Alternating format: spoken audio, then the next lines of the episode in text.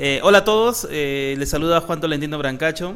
Como ustedes saben, eh, estamos en Quito y hoy tenemos dos invitados especiales, ya algunos los conocen. Para los que no, tenemos a Edwin y a Ale o Alejo, los famosos fichas EMS. Digo famosos porque ya algunos de nosotros los conocemos y parece suficiente. Tres son multitud y es la cantidad suficiente para poder decir que somos unos seguidores de personas que tienen bastante conocimiento por compartir y de la forma dinámica que lo hacen. Eh, voy a pasarles el micrófono y para que cada uno de ellos pueda mandar un saludo y también presentarse al mismo tiempo. Vale. Muchas gracias. Hola gente, eh, soy Edwin, eh, saludos desde acá, desde Ecuador. Eh, estamos acá reunidos con sus amigos de la Escuela Peruana de Paramédicos. Un placer trabajar con ustedes. Gracias, buenas noches, bienvenidos a la mitad del mundo. Gracias a ustedes por vernos. Espero que les guste Quito, es una ciudad muy linda. Y para todos ustedes, eh, pues este video eh, es para que lo disfruten, lo compartan, le den like y espero que les guste. No sé qué nos van a preguntar, así es que solo preguntas fáciles. Gracias Alejo. Bueno, preguntas fáciles no es exactamente lo que vamos a hacer y vamos a iniciar. Pregunta uno. Pregunta uno. A ver, eh, ¿Cómo se encuentra actualmente el sistema de atención prehospitalaria en Ecuador? ¿Vos? ¿Yo? Eh, yo voy a responder de la parte operativa. Eh, el sistema prehospitalario en Ecuador se encuentra um, en un camino en el que va evolucionando a partir del año 2008, eh, más o menos.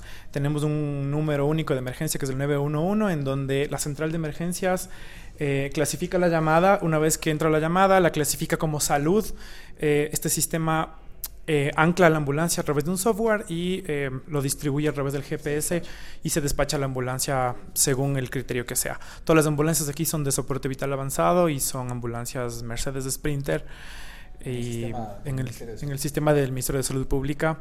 Y aquí en Quito específicamente, el Cuerpo de Bomberos de Quito tiene un sistema prehospitalario propio también con ambulancias Ford y Dodge que también pertenecen al mismo sistema de emergencias. Te podría decir eso de la parte operativa. Es que creo que vamos bien.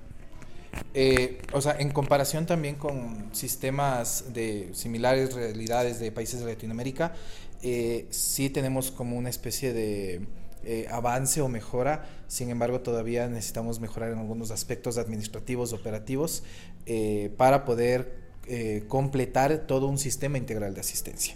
Entonces estamos en camino de poderlo mejorar, el país está, el sistema, perdón, está trabajando a nivel país para que esto llegue a suceder. Sin embargo, es un tema de muchas piezas, muchas partes, voluntad política, como lo conversamos antes de empezar a grabar, eh, temas de legalización, normatización, educación inclusive, todo eso es lo que se ha venido trabajando y ha sido un trabajo eh, en el que, sí, duro, en que Alejo y yo hemos participado desde que éramos estudiantes hasta ahora en, en las partes donde se ha, ha, sido necesario intervenir y donde hemos tenido la oportunidad de trabajar. Bien, entonces vamos a, a, pedir a nuestros instructores, quizás no la conozcan, es nueva en la escuela, es Carolina. Ella tiene una pregunta, no sé qué es lo que va a preguntar. Hemos dicho solo APH, por favor. Bien, Carolina. No, siguiendo este, un poco lo que venías conversando, que nos explicaban de que el sistema aquí, digamos, está integrado, a la hora de que una persona o un ciudadano llama a la central, ¿cómo es la parte de derivación? ¿Llega bomberos? ¿Llega la ambulancia de Cruz Roja o entidad? ¿Cómo es ese manejo como tal? ¿Quién llega primero y en cuánto tiempo está como estipulado la llegada? Yo voy a responder esta pregunta porque yo trabajé en el sistema. Eh, dentro de este sistema ECO 911 hay un lugar físico único en cada una de las provincias, son centros regionales en donde entra la llamada a un primer filtro en donde un operador telefónico recibe todos los datos de la emergencia. Eh, cómo se llama, eh, dónde está ubicado, pero el sistema ya te da una geo geolocalización de básicamente con la antena del teléfono dónde estás y te pide un resumen rápido de cuál es tu emergencia. Si la emergencia es médica, lo clasifica como médico. Si la emergencia es qué sé yo, se inundó una casa, eh, bomberos. Si la emergencia es policial porque hay un asalto, lo clasifican con respecto a cada uno de estos, eh, de estos sistemas o de estos eventos. Dentro de este local físico que se llama el CISECO 911 está la policía, los bomberos, los militares y las ambulancias del Ministerio de Salud Pública, del Cuerpo de Bomberos y del Instituto Ecuatoriano de Seguridad Social y de la Cruz Roja. Entonces, em, una vez que se clasifica esta emergencia como salud, entra a, este software, este segundo software que es una computadora y en donde tienes tres pantallas, la geolocalización, la información general y en la otra pantalla donde tienes tus recursos. En estos recursos eh, ahora entra la llamada ya con el resumen de lo que le está pasando al paciente y lo que tienes que hacer es seguirle preguntando al paciente cuál es su emergencia. Si es una emergencia médica, si es un paro cardiorrespiratorio, darle asistencia médica, si es una emergencia de trauma, pues darle la asistencia de trauma hasta que llegue eh, la unidad.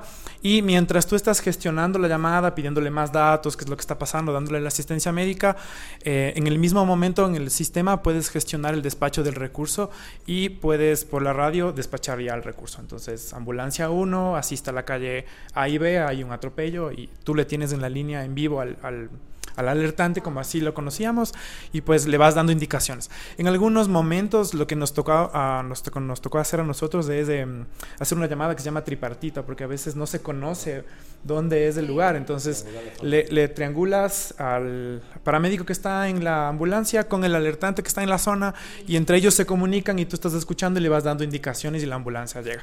A veces nos toca hacer eso y así es como funciona básicamente el sistema. Pero llega primero quién, este, llega, digamos, quien, unidad más cercana al lugar o cómo es el rublo, digamos, de, atención. Por ejemplo, yo, sé que si eh, hay un accidente, pues listo, llega la parte de ambulancia y la parte, digamos, bomberil si la requiere. Pero, digamos, ¿quién despachan? Digamos, ambulancia del mismo cuerpo de bomberos o ambulancia, digamos, de la Cruz Roja o de las otras entidades o cómo es ahí. Entendí la pregunta. Eh, ¿Cómo es el despacho? Pues el despacho lo haces con tus recursos. Si la llamada, la llamada que te entra a ti, a tus sistemas de aleatoria de la que viene del, primer alertante, ¿no? Entonces, eh, el primer operador que recibe la llamada eh, ve qué cabina está disponible y te entra la llamada a ti. Entonces, no es que el, la llamada entra a bomberos o a Cruz Roja o al ministerio. La llamada te entra a ti. Si tú tienes la ambulancia disponible, la despachas tú. Si no la tienes, el recurso disponible. Si no lo tienes, le pides a otro recurso, que podría ser Cruz Roja, que podría ser el ministerio, que podría ser bomberos. No hay un limitante. Eh, lo que sí se trata de hacer es buscar que la ambulancia que está cercana al lugar, pues sea la que primero llegue, pues, pero por obvias razones a veces no está. Entonces hay que pedir a otro recurso que está más cercano. ¿Qué tal? Buenas noches. La segunda pregunta, tercera pregunta, la gestora Carmen. No, era para terminar esa parte, es el tiempo de respuesta que tienen, eh, digamos, ya estadísticamente, cuánto es o cómo lo vienen trabajando, como en esa parte. Hasta el año pasado que estuve trabajando yo, em, el tiempo de respuesta de las ambulancias eran entre 8 a 10 minutos en el casco urbano. Eh, pero es, variable, es variable. Puede demorarse mucho, puede demorarse más de 15 minutos, puede demorarse menos de 8, pero yo te podría decir que la media es entre 8 a, 10 minutos. Para completar un poco, eh, la idea es que también consideremos que dentro del sistema, como es nacional, existen muchas realidades. Entonces, eh, lo que ahorita mencionaba Alejo está muy basado en lo que es la realidad de Quito, que es capital. Pero en cambio existen otras realidades en ciudades más pequeñas, con tiempos de respuesta variables dependiendo de la, cantidad de recursos y el tipo de evento. exactamente, inclusive también dependiendo de la disponibilidad de hospital, camas, etcétera. Entonces eso también influye mucho en, el, en la respuesta. 8 a 10 minutos es, el, es el tiempo estándar que está tratando de manejar el sistema hospitalario en Quito. En Ecuador. Genial. Continuamos con la quinta pregunta. No, tranquilo. ¿Qué tal? ¿Cómo están amigos? Eh, tengo una consulta para ustedes. Eh, en Perú tenemos una tasa de mortalidad aproximadamente de un 8% que indican. Si hablamos en cifras reales, eh, a nivel mundial tenemos una data de, de 1.250.000 personas que fallecen en trauma vehicular. En Perú se, estima que hay un, monto de 2.896 muertes por año. Sin embargo, sin embargo, cabe aclarar que la OMS contempla 30 días post-trauma para tener prácticamente la estadística correcta. Sin embargo, la OMS también aclara que el gobierno peruano no acepta esos 30 días de plazo post-trauma. Significa que los 2.896 muertes que hay son los que mueren en el lugar del accidente. Se estima que hay alrededor de 16.000 muertos por año en nuestro país por accidente de trauma, donde se estipula que el, el alta de un paciente va a depender siempre del primer abordaje, ¿no? ¿Cómo es, cómo manejan la estadística aquí en Ecuador? ¿Cómo está manejado? Si es que hay datos estadísticos, porque tengo que confesar de que esta estadística se hizo por el gobierno alemán en nuestro país. O sea, ni siquiera hubo, hubo la, la estructura eh, nacional de hacer la, la, investigación o la iniciativa del Estado. No la hizo. Se hizo a, pe, a petición, a petición sí, de un, de un, ministerio de salud al gobierno alemán y, y el gobierno alemán lo estipuló en cuatro años. ¿Ustedes tienen algo cercano a ello? ¿Alguna estadística que más o menos indique la tasa de mortalidad o algo que se le aproxime? Eh, bueno, ok. Eh, bueno, eh, en realidad sí es un poco eh, problemático obtener información y obtener data para poder hacer algún tipo de investigación. De hecho, justo para el tema de la ponencia que estamos preparando para el Congreso, eh, empezamos a eh, tratar de investigar algunos datos y sí es un poco complicado. O sea, en realidad trabajando en el medio, tú entiendes que te piden información estadística de todo tipo. O sea, si uno trabaja para el Ministerio de Salud o trabaja para alguna institución pública, datos, datos, datos, o sea, piden llenar muchas matrices para obtener muchos datos, pero eh, sí, personalmente lo digo, sí existe problema para que esa información sea como de más acceso público. O sea, no es fácil tú como persona, ciudadano interesado en obtener una X información, poderla obtener. Entonces, más que nada es eso dentro del el problema que yo lo podría mencionar. O sea, hay eh, información, sí, porque te la piden, hemos trabajado en eso y te piden un montón de información, pero eh, no hay facilidad para el acceso. Esa es la diferencia.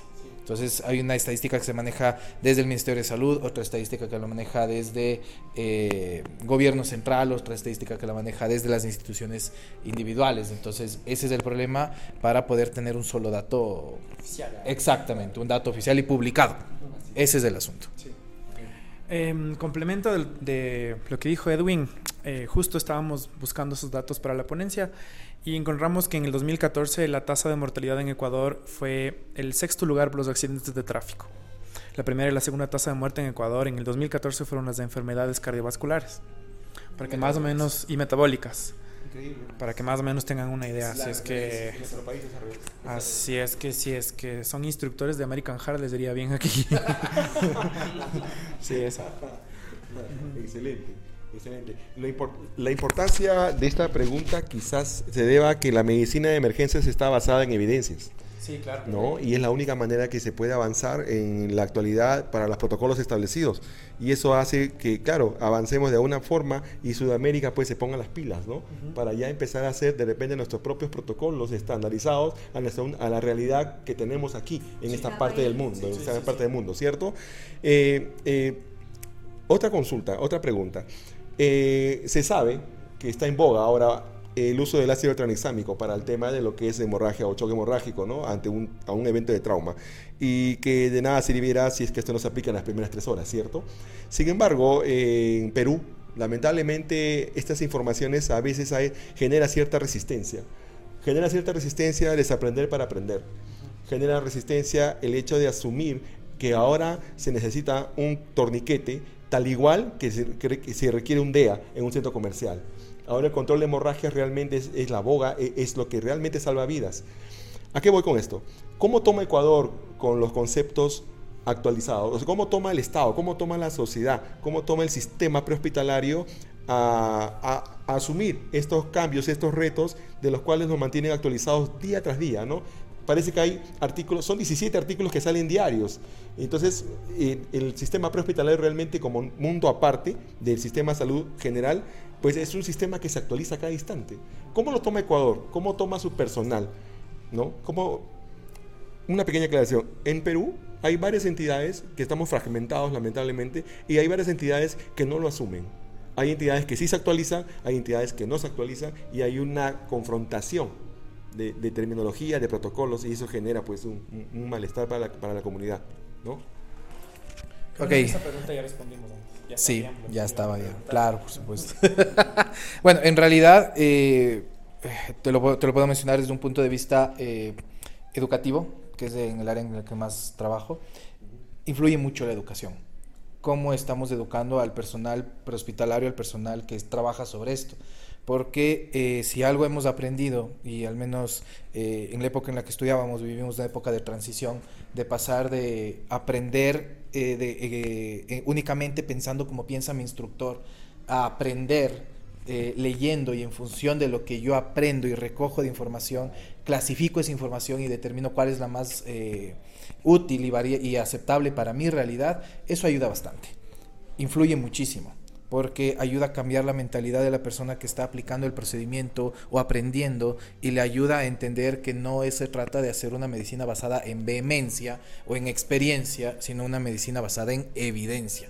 Eso es fundamental para poder mejorar eh, en ese sentido como un sistema que se basa únicamente en, procesos tradicionalistas y pasar a ser un sistema progresista, en el cual el individuo está involucrado en el proceso de eh, aprendizaje y en el proceso de evolución de ese aprendizaje.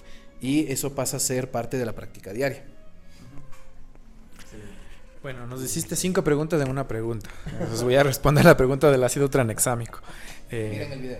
Sí, tenemos un video, sí, para los que nos están viendo, tenemos un video de ácido tranexámico, es un video chiquito, cortito. Eh, no nos critiques que nos fue mal en el audio, pero está bueno. Eh, sí. Con respecto a esa pregunta, ya lo habíamos hablado antes, em, el Ministerio de Salud Pública aquí em, tiene una directriz para también la parte prehospitalaria. El Ministerio de Salud Pública asume que la atención prehospitalaria también es competencia del gobierno central como salud. Así es que dentro de estos protocolos del Ministerio de Salud tiene un cuadro que se llama cuadro básico de medicamentos para el hospital básico, para el hospital tipo A, B o C, no sé si es hospital Diferentes niveles de atención. centro de salud, para la sala de emergencias y para la sala de, eh, perdón, para el manejo prehospitalario. Dentro de este documento en el manejo prehospitalario hay un cuadro básico de medicamentos en donde está el ácido tranexámico como uso oficial para un paciente que tiene un trauma y no puede estar disponible en el quirófano. Eh, sí, realmente sí. Sí, sí, sí. Hay, alguna resistencia en algunas cosas, pero la verdad, como te decía, este tema de cambio, en cambio en la forma de pensar de la, del personal, ayuda mucho. Sí, el cambio político es el más complejo, fue el más complejo, así es que, eh, qué sé yo, te puedo decir un ejemplo de un hospital X aquí en Ecuador, eh, está el cuadro básico de medicamentos que debes tener eh, ácido tranexámico, pero este hospital no lo tiene. Entonces no te pueden dar el medicamento, pero es una obligación del hospital, del centro de salud básico en el que trabajas, estás anclado a tu ambulancia, darte el ácido tranexámico. Entonces está dentro del protocolo, deberíamos usarlo. Siguiente.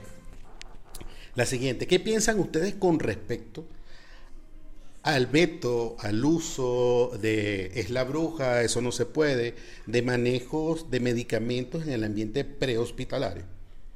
Porque al fin este, podemos estar claros que para muchas instituciones sigue siendo un tabú. ¿Cómo se maneja eso aquí? ¿Qué piensan ustedes con respecto a los videos que están montando? Si se debería crear una campaña que se dirigiera a usar ese tipo, cual X de medicamentos en situaciones que en realidad lo ameriten. Porque vamos a estar claros que hay situaciones en las cuales la única forma de tratar a un paciente en hospitalario es con medicamentos. Este, y la tercera, ¿cómo es ese manejo de ustedes desde el punto de vista educacional, de promoción en las diferentes instituciones en las cuales están dentro del, manejo de la, ¿cómo se llama la, la central? eso mismo. O sea, para crear una unificación de criterios, que eso es importante. ¿Comienza dos? Ya, te has eh, olvidado la pregunta. Ya, hazme acuerdo. hazme acuerdo las tres preguntas para ver cuál respondo. Eh, a ver, ya, voy a responder los medicamentos, que es lo, que más, lo que más me va a salir ahorita rápido. bueno, eh, estamos preparando justo algo, algo con respecto a eso para la ponencia en el Congreso, así es que creo que vamos a tener que hablar más de eso. lo que nosotros queremos hacer con nuestros videos es básicamente que la educación no sea un limitante. O sea, que si yo estoy, eh, que sé yo, en un cantón aquí en Ecuador y soy un personal prehospitalario y necesito saber qué es lo que tengo que hacer con un paciente porque tuve una duda, eh, que mi limitante no sea la ubicación geográfica y pues que nos vean a nosotros para que puedan obtener la información. Entonces sí, Sí, básicamente es de eso. Lo que nosotros queremos con nuestro canal y con nuestros videos es eh, romper la ubicación geográfica para que la gente tenga a disposición em, el contenido que necesita para mejorar su atención prehospitalaria. Porque al final, esto, estos, eh, los paramédicos que están en lugares lejanos, los paramédicos que no tienen acceso a la información y educación formal, eh, están en la ambulancia con la mejor predisposición del mundo, pero tal vez no tienen la herramienta más importante que es la educación. Y eso es lo que nosotros queremos, queremos hacer. Queremos llegar a esa gente que no tiene el acceso a la educación con nuestro canal, con los videos. Y es que es lo que queremos hacer, proyectarnos a que nos vea todo el mundo y que pues eh, tengan acceso a la educación y que pues puedan ver el video, lo puedan linkear, le puedan bajar los artículos que nosotros hacemos, porque el trabajo que hacemos es eso, sentarnos a buscar la información, la información que más se necesita en campo, eh, linkear los, los artículos y que los puedan descargar. Y pues si es que tengo algún problema con descargar los artículos, leerlos en inglés, pues para eso estamos, para hacer el resumen del artículo y pues que esperamos que hacer el enlace y que pues les pueda servir. Eh, la segunda pregunta los medicamentos, pues es súper importante. Los medicamentos, hay cosas que, que, un paciente fuera del hospital no se va a poder resolver, como tú mismo lo dijiste, sin medicamentos. Me ha pasado mucho cuando yo trabajaba eh, de paramédico en las ambulancias que no teníamos adrenalina, por ejemplo, no teníamos ácido tranexámico, no teníamos tramadol. Y pues eso es lo que también queremos romper con los videos, que eh, no esperes a que el médico que está en la central de emergencias, a que el médico que está atrás del teléfono te diga qué es lo que tienes que hacer, porque básicamente el trabajo del personal prehospitalario tiene que salir de la decisión de la, del pensamiento crítico de que si tengo un paciente grave y el paciente necesita adrenalina o el paciente necesita dopamina o el paciente necesita eh, morfina, tengo que hacerlo, no tengo que esperar a que alguien me diga qué es lo que tengo que hacer. Y sobre todo que la persona está en una cabina, en un sitio aparte. Exacto. Tú eres el que está en la Sí, entonces eso es lo que queremos hacer, que eh, la gente tome la decisión de usar los medicamentos sin ningún problema, porque están preestablecidos y eh, lo que casi siempre nosotros hablamos es la medicina basada en la evidencia. Si el medicamento está basado, diseñado para que en esta dosis, en esta prescripción y en esta posología se use en este paciente porque necesita, porque está fuera del hospital, tienes que hacerlo, no tienes que esperar a que alguien te lo diga. Entonces eso es lo que queremos hacer con, con el canal educativo básicamente. Claro. ¿Respondí? Del beneficio del paciente. Responde lo que me falta. O sea, eh, completando lo que dice Alejo, eh, o sea, la idea en realidad sí es fomentar eso, fomentar el pensamiento crítico, fomentar que la gente eh, quiera aprender, quiera entender, por eso lo que decía, y lo recalco porque es importante, en los videos tratamos de poner los artículos porque queremos que la gente no nos crea a nosotros, eso es importante, o sea, no pretendemos ser eh, exacto, ni, ni nada de eso, o sea, eso, no queremos que nos pidan la bendición en la calle, así. Sí, sí, sí, no, nada, nada de eso. Sino lo, eso, lo que pretendemos es que la gente tenga un poco más de hambre de, aprendizaje, un poco más de hambre de información y que lo tomen como algo de, de, referencia, o sea, como que, ok, vi el video, entiendo lo que quieren decir y voy a revisar, porque tal vez me están mintiendo. Y esa, esa es la idea, o sea, generar un espacio en el que hay una duda razonable y que la misma persona sea la que la vaya a resolver eh, leyendo, informándose, aprendiendo.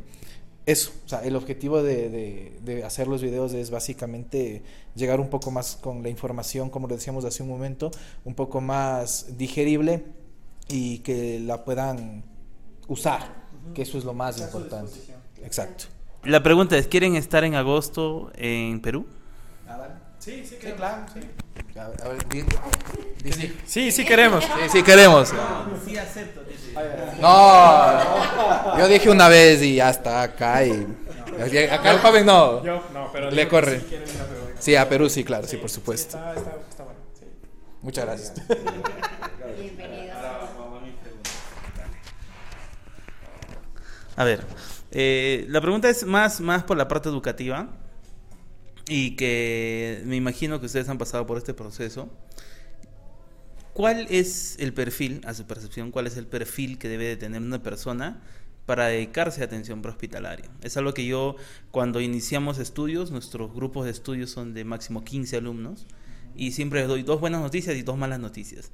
Una de las malas noticias es que no todos los que estén en esa aula van a llegar al término ni siquiera del básico. Entonces, eh, y eso es porque, porque necesito dejarles en claro que cualquiera se puede inscribir, ok, pero no, todo, no, no todos van a terminar el curso y no todos están diseñados para hacer atención prehospitalaria. Bueno, eh, Sí, es, es, muy complicada porque depende mucho, personalmente depende mucho de, de, tu, de tu experiencia, de tu forma como has visto el desarrollo de este tipo de cosas. Eh, somos educadores uh, desde 2010, 2012, hemos dado clases y lo hemos visto, hemos vivido el proceso, hemos trabajado en procesos de formación en la escuela de paramédicos, en la escuela de tecnólogos de emergencias médicas y tú lo ves, sabes a la gente que quiere hacerlo, tiene mucha gana, tiene mucha predisposición, pasión, pero tal vez la parte académica no es lo suyo. Entonces ahí es donde se limita. Y asimismo hay otra gente que tiene muy bien la parte académica, lo entendió muy bien, pero no tiene esa predisposición, no tiene esa pasión. Eh, existen ese tipo de situaciones, ese tipo de realidades y más, que nada, y es algo que yo siempre le he dicho, a mí me cae bien el estudiante que lo vuelve a intentar. El estudiante que lo hizo a la primera y lo logró a la primera y pasó a la primera, muy bien, excelente, y si tiene la pasión, muy bien todavía, perfecto, pero el estudiante que falló, y lo volvió a intentar y lo volvió a hacer hasta lograrlo, hasta alcanzarlo, es, es, la gente que me cae bien porque es la gente que está ahí siempre. Y, y justo tengo eh, la suerte de seguir eh, siendo amigo de aquellos que fueron mis estudiantes y ahora son eh, profesionales y están ahí. Y ese, y, y ¿cómo decirlo? Eh, paradójicamente, mis mejores estudiantes no son mis mejores amigos, es más, ni los he visto, desde después de que pasaron por mis aulas. Mis mejores amigos fueron los que no fueron necesariamente en su momento mis mejores estudiantes. Son, fueron los que lo volvieron a hacer, lo volvieron a repetir y estuvieron ahí. Y dije, profe, yo, yo sí quiero seguir estudiando, ¿qué puedo hacer? Porque no, no, yo quiero que esto sea para mí. Entonces, es muy difícil hablar de un perfil porque depende mucho de la persona.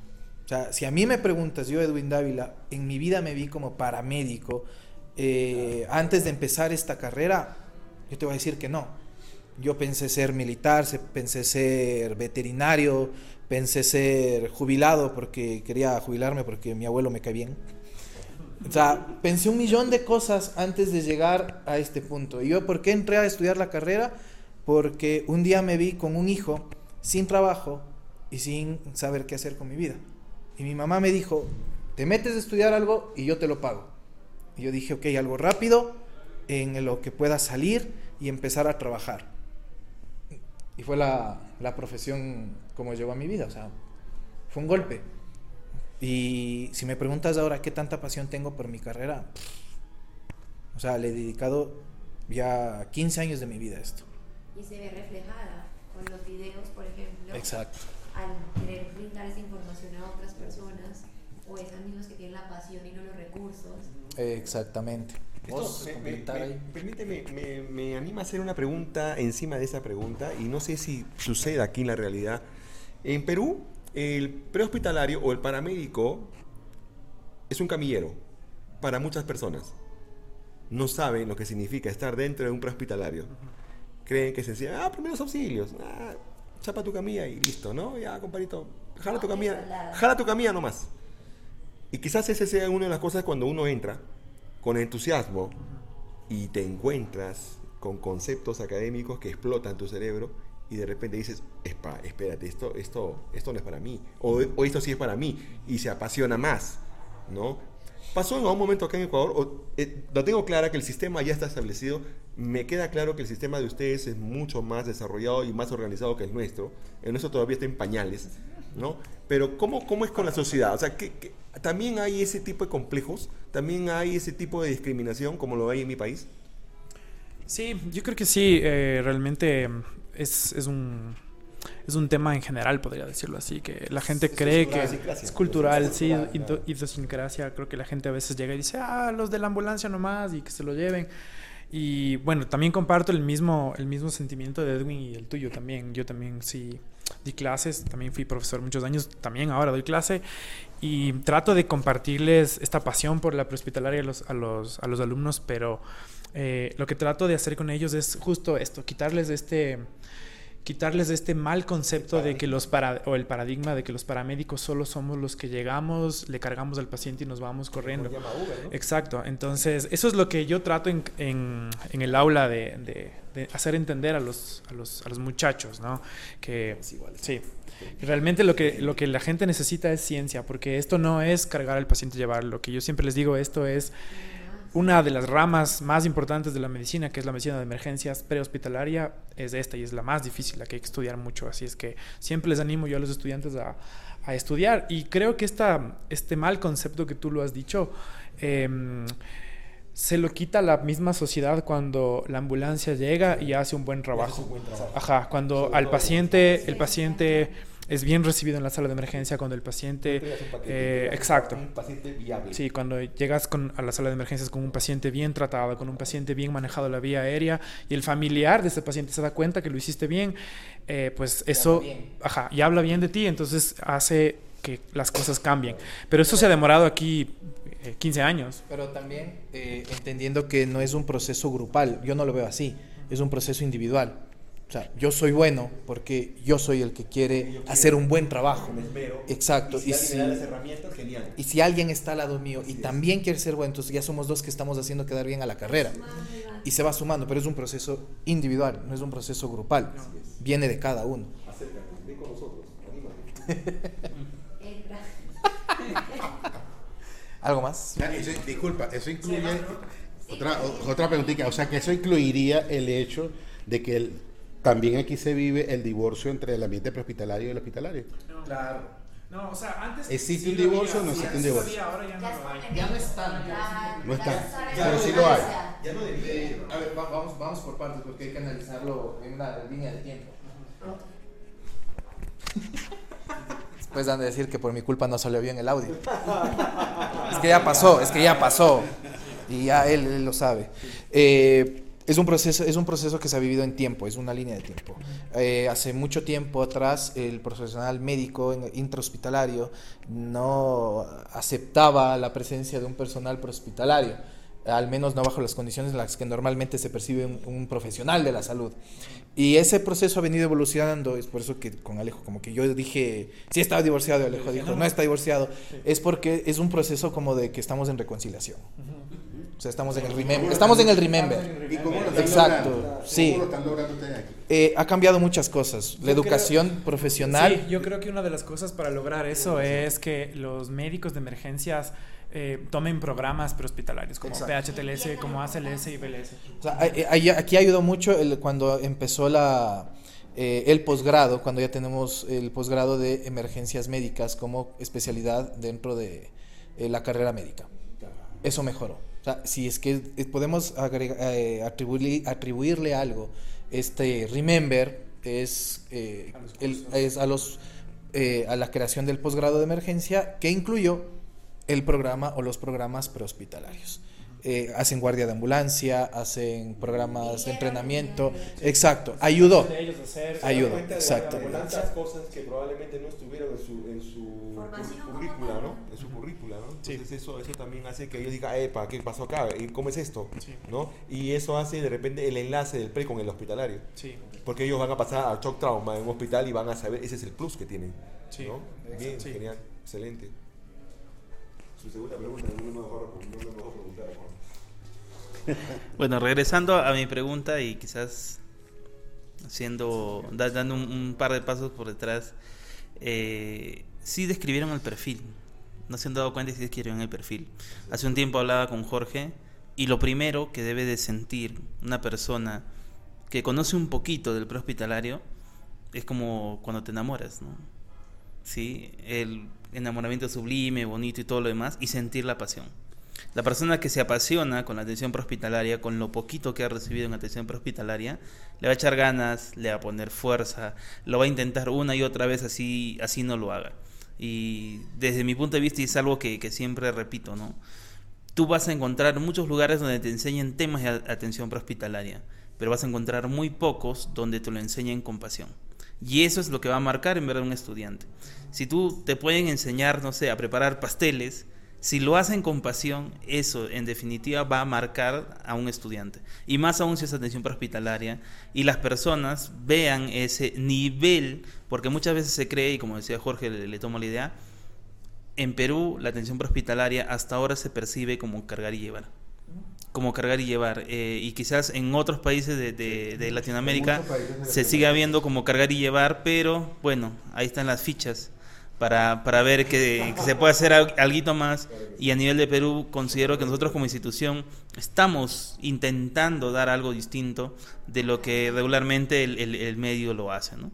Bien, segunda pregunta. De, de mi parte es, es complicado preguntarles esto, pero Necesario. ¿Qué querían ustedes? ¿Querían usted, querían ustedes en el medio ecuatoriano para mejorar la atención prehospitalaria? Como ustedes indican, eh, a comparación de Perú, tienen un sistema mejor organizado, las cosas están más encaminadas, pero tendría que pasar algo radical para poder mejorar este sistema. ¿Qué es lo que ustedes harían? Si tienen en sus manos la decisión eh, de, de hacer o deshacer algo, ¿qué es esa única cosa que harían para que el sistema funcione?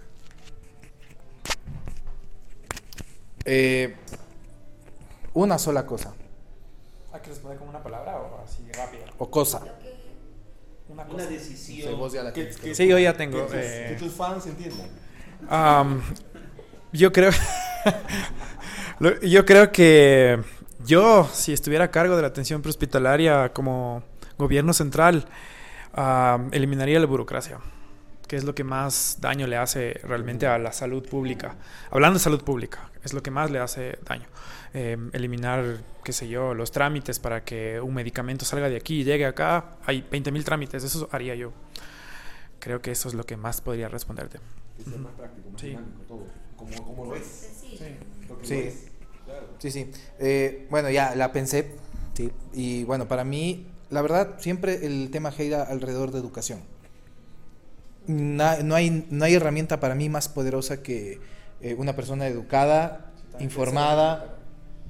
Para mí es clave. Y, y volviendo un poco al tema de pasión, por ejemplo, o sea, eh, eh, una experiencia radical para mí fue la pasión que tenía una de las primeras doctoras que, con la que tuve clase. Marcó. O sea, eso ayudó muchísimo. Entonces también un docente, una persona, un instructor, una persona que está al frente instruyendo en algún sentido, que lo haga con mucha vehemencia, con mucha fuerza y con mucha inteligencia, es fundamental y ayuda muchísimo.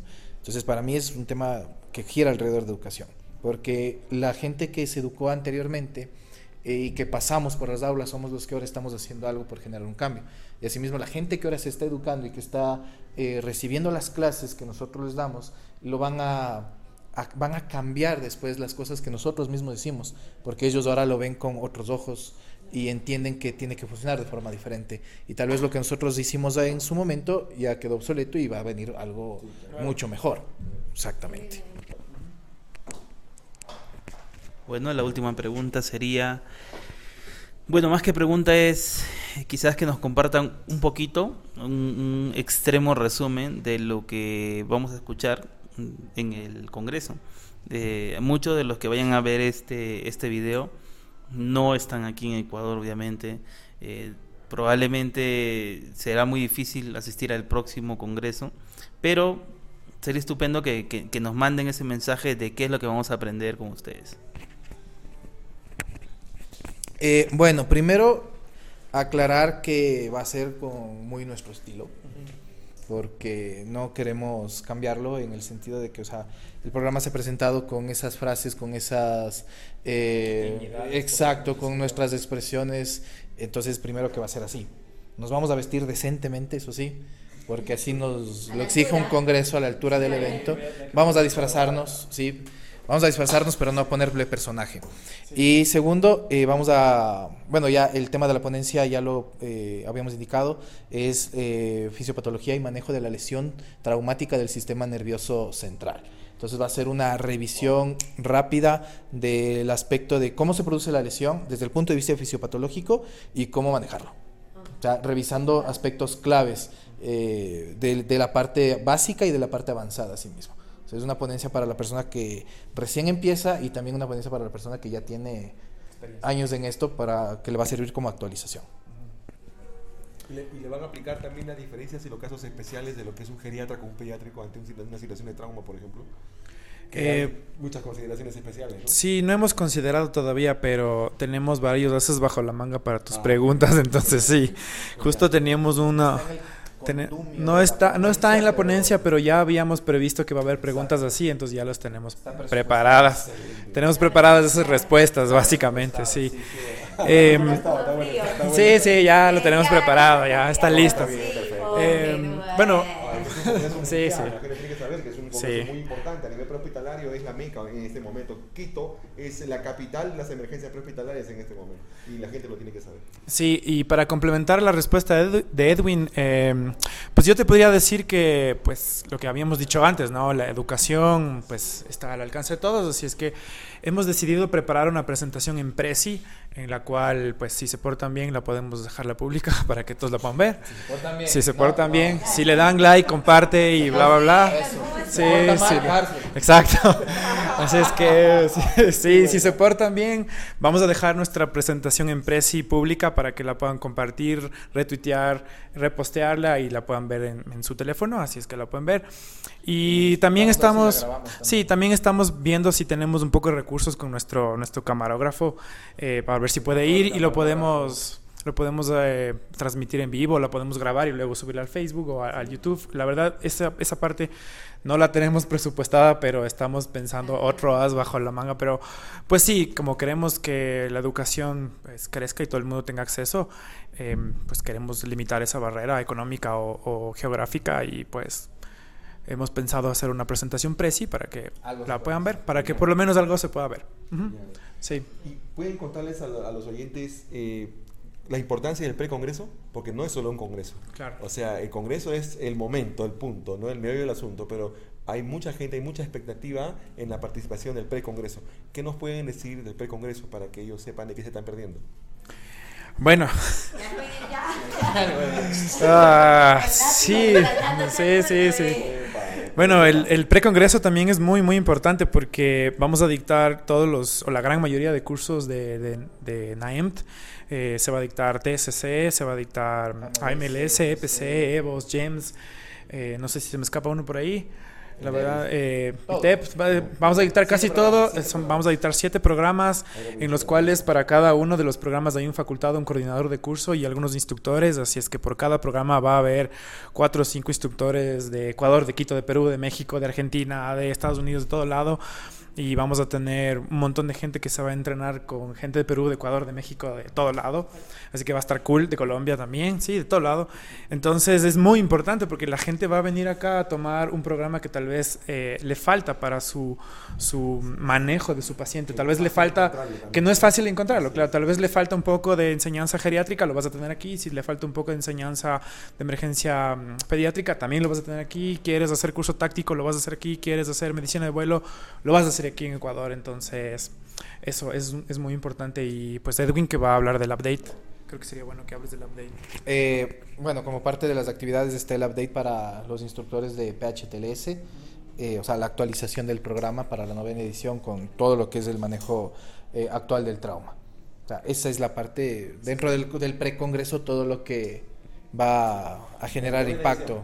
Sí, sí, sí, sí. Y bueno, más que nada creo que es importante entender que uno se enriquece de, de las experiencias de otras personas y si es que vienen de otros países, de otras culturas, de otras formas de ver el mundo de las emergencias, se enriquece aún más, porque estás aprendiendo no solo la parte técnica del conocimiento, sino también de cómo ellos lo están haciendo. Una cosa para ustedes que están viendo el video, él va a ser mi alumno en EPC, así es que solo nomás digo. En el siguiente video, En el siguiente video vamos a ver cómo le fue y yo les voy a contar. No, este, para antes de acabar, este, igual hacerles recordar cómo encontrarlos para acceder, todo, información para que puedan contactarse pues con todos ustedes.